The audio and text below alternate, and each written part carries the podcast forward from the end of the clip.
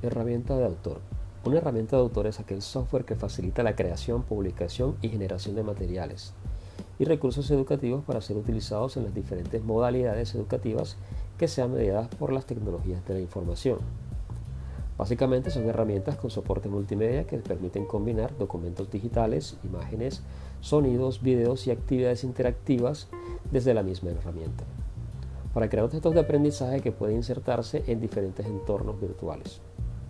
Algunos de estos programas utilizan metadatos y permiten empaquetar el contenido según estándares tales como SCORM o IMS para asegurar su compatibilidad entre diferentes entornos virtuales.